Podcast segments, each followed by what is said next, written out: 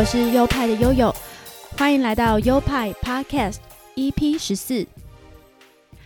大家听到这集的时候，我可能刚抵达温哥华没有多久，那可能会需要一点时间好好的安顿下来，所以我下周会停更节目，还请大家多多见谅。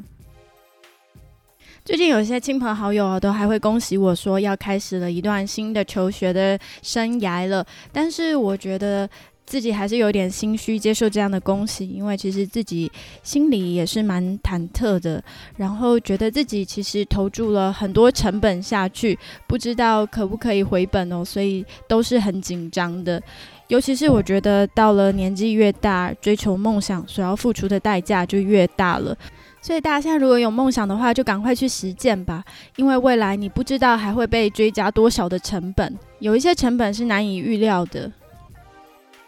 最近比较痛苦的还有断舍离这个部分，因为我从新竹搬回老家屏东，其实是要丢掉很多东西的，丢了大概三分之二的东西吧。但是回来家之后，又发现必须带去的行李也装不下那么多，所以又开始丢，舍弃了很多自己心爱的东西。我对东西的舍不得，会特别的难过。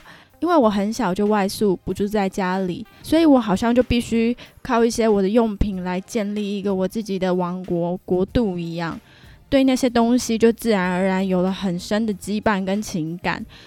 我觉得这好像是住在家里的人比较不能理解的部分，所以当我舍不得丢弃这些东西的时候，常常都会被家人念，或者是被朋友骂，说那些东西有什么好带的，或是说那些东西之后再买就有啊。可是，其实我的每一样物品我都蛮爱惜的，而且觉得它们是独一无二、不可取代的。那除了物品的断舍离以外，我觉得还有情感上的断舍离，比如说对这块土地的感情啊，还有一些朋友之后不能再见面，非常的舍不得等等。啊，反正断舍离这个课题，对我这种情感上爱紧抓不放的人，大概就是一辈子的挑战，一辈子的功课吧。而且我也能够理解，这些都是出国读书的必经之路啊。最后，最后再容许我废话一下，我想用一点时间跟大家推荐一款非常好用的 App。这款 App 叫做 Notion，N O T I O N。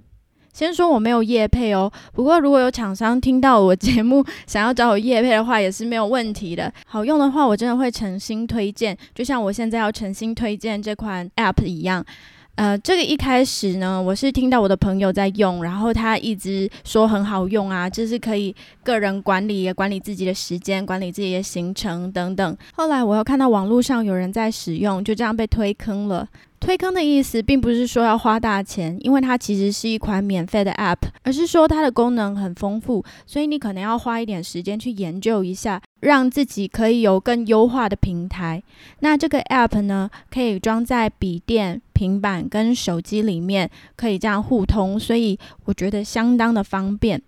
这款简单的来说，就是可以建立一个你个人的首页。那在首页上面，你可以放一些个人化的东西，像是你的行事历或是 checking list 的表格。你还可以自己做很多表格，以及你可以设置很多连接，可以连出去外部的网站。比如说，像是我的首页，一开始就是有小月历，然后有天气。再来就是我的周计划、月计划表，然后还有每天必须做的事情的打卡表格。另外，我会加上一些资源的整合，比如说新闻的网页，我把它整合成一区；学习的网页，我把它整合成一区；关于设计的网页，我也把它整合成一区。这些都可以自由自在的设计跟调整。然后网络上有很多相关的教学。所以你可以利用这些页面来做你自己的日志、手账、笔记，或者是连接到其他页面的主页等等，非常的好用。我觉得在个人生活的管理或是知识管理上面都非常值得推荐给大家。还有一点必须跟重视美感或是注重设计的朋友们提一下，就是它的版面其实是清爽好看的，这个我用起来就很开心。甚至在 Pinterest 上面也可以找到很多模板可以学习。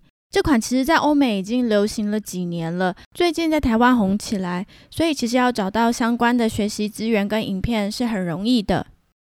好了，那介绍完这些东西，我们赶快进入到我们的正题吧。紧接着就是悠游白书的单元。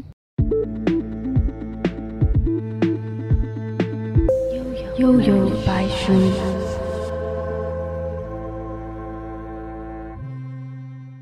这一集要讲的字体是 Sabon。Sabon 是在一九六零年代早期发展出来的作品。有一群德国的印刷师觉得，不管是手动印刷或是机器印刷，字体都缺乏了同整性。他们希望能有一套字体，字形更古典，不要那么现代化，像是经典字体 g a r m a n 然后呢再窄一点，大概比 g a r m a n 再窄个百分之五。这样在排版时会比较省空间，也比较省钱。设计师 John Chico 被选中扛起这个任务。John Chico 生于德国，他的名字当然也是德语，所以我不知道我的德语发音有没有标准。他生于一九零二年，他后来倾向共产主义，曾经被纳粹的盖世太保拘捕过。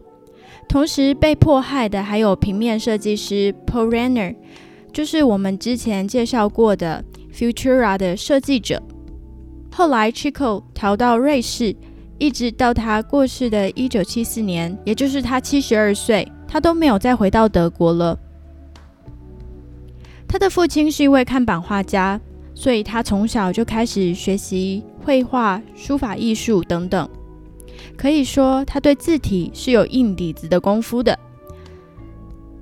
他从很年轻的时候就在字体界有很亮眼的成绩。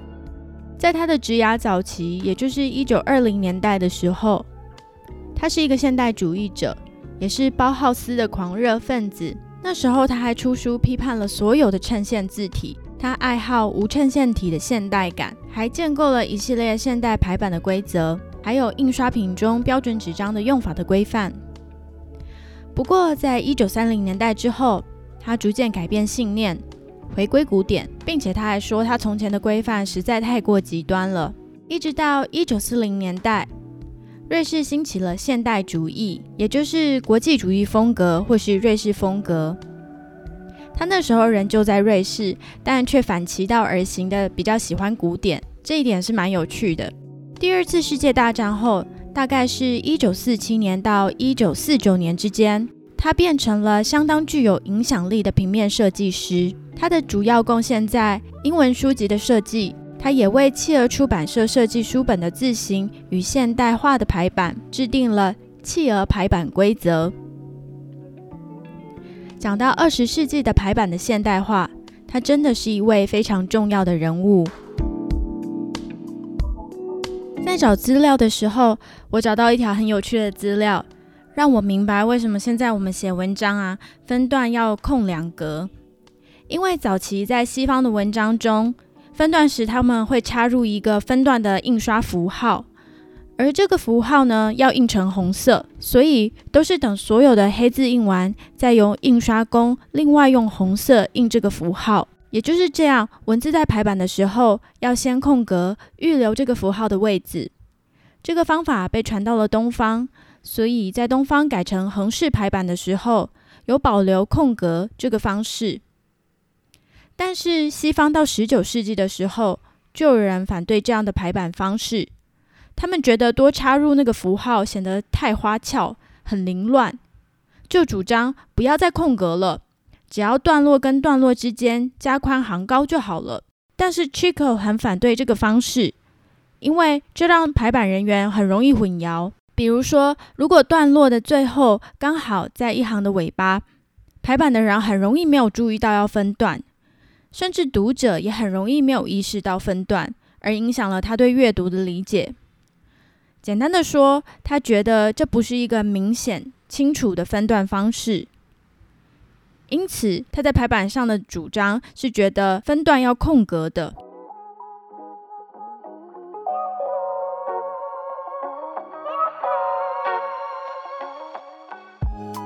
个重要的贡献就是我们今天要介绍的，他设计了 Sabon 这款字体，可以说它是现代化了古典字体，并做一些细节的优化，然后让衬线都一致。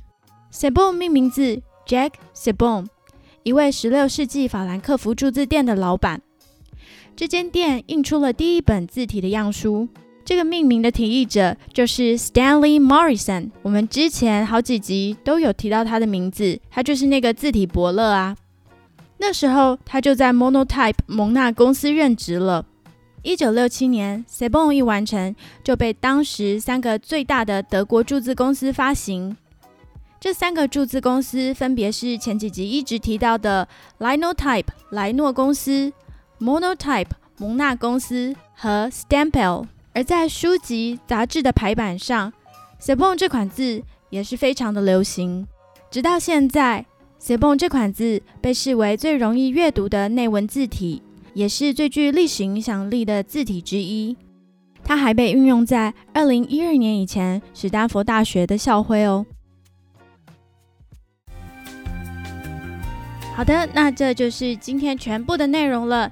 今天一开头我讲了一些废话，介绍了很好用的 App Notion，然后我们进入到主题，介绍了 Sebon 跟他的设计者 John Chico。John Chico 从原本喜爱现代主义转回归古典，所以他设计的这款 Sebon 呢，就是优化古典的字体。这个字体比以往的排版更省空间、更省钱，对德国的印刷师来讲是一大福音。希望你喜欢今天的内容。如果你喜欢的话，也不要忘记推荐给你的亲朋好友们哦。那一样，这一集的参考图片我一样会放在 IG 上面。IG 只要搜寻优派底线 Studio，拼法是 Y O P I E 底线 S T U D I O，就可以搜寻到喽。一样的，在 Podcast 内容叙述里面也可以找到我的赞助连接。如果你喜欢我的节目的话，也可以给我一点点赞助，算是给我的鼓励哦。好的，那我在温哥华的新生活要准备开始了，未来会为你们带来更多温哥华相关的有趣的事情哟。要记得我们下一周停止更新哦。一样，我们下一集见喽，拜拜。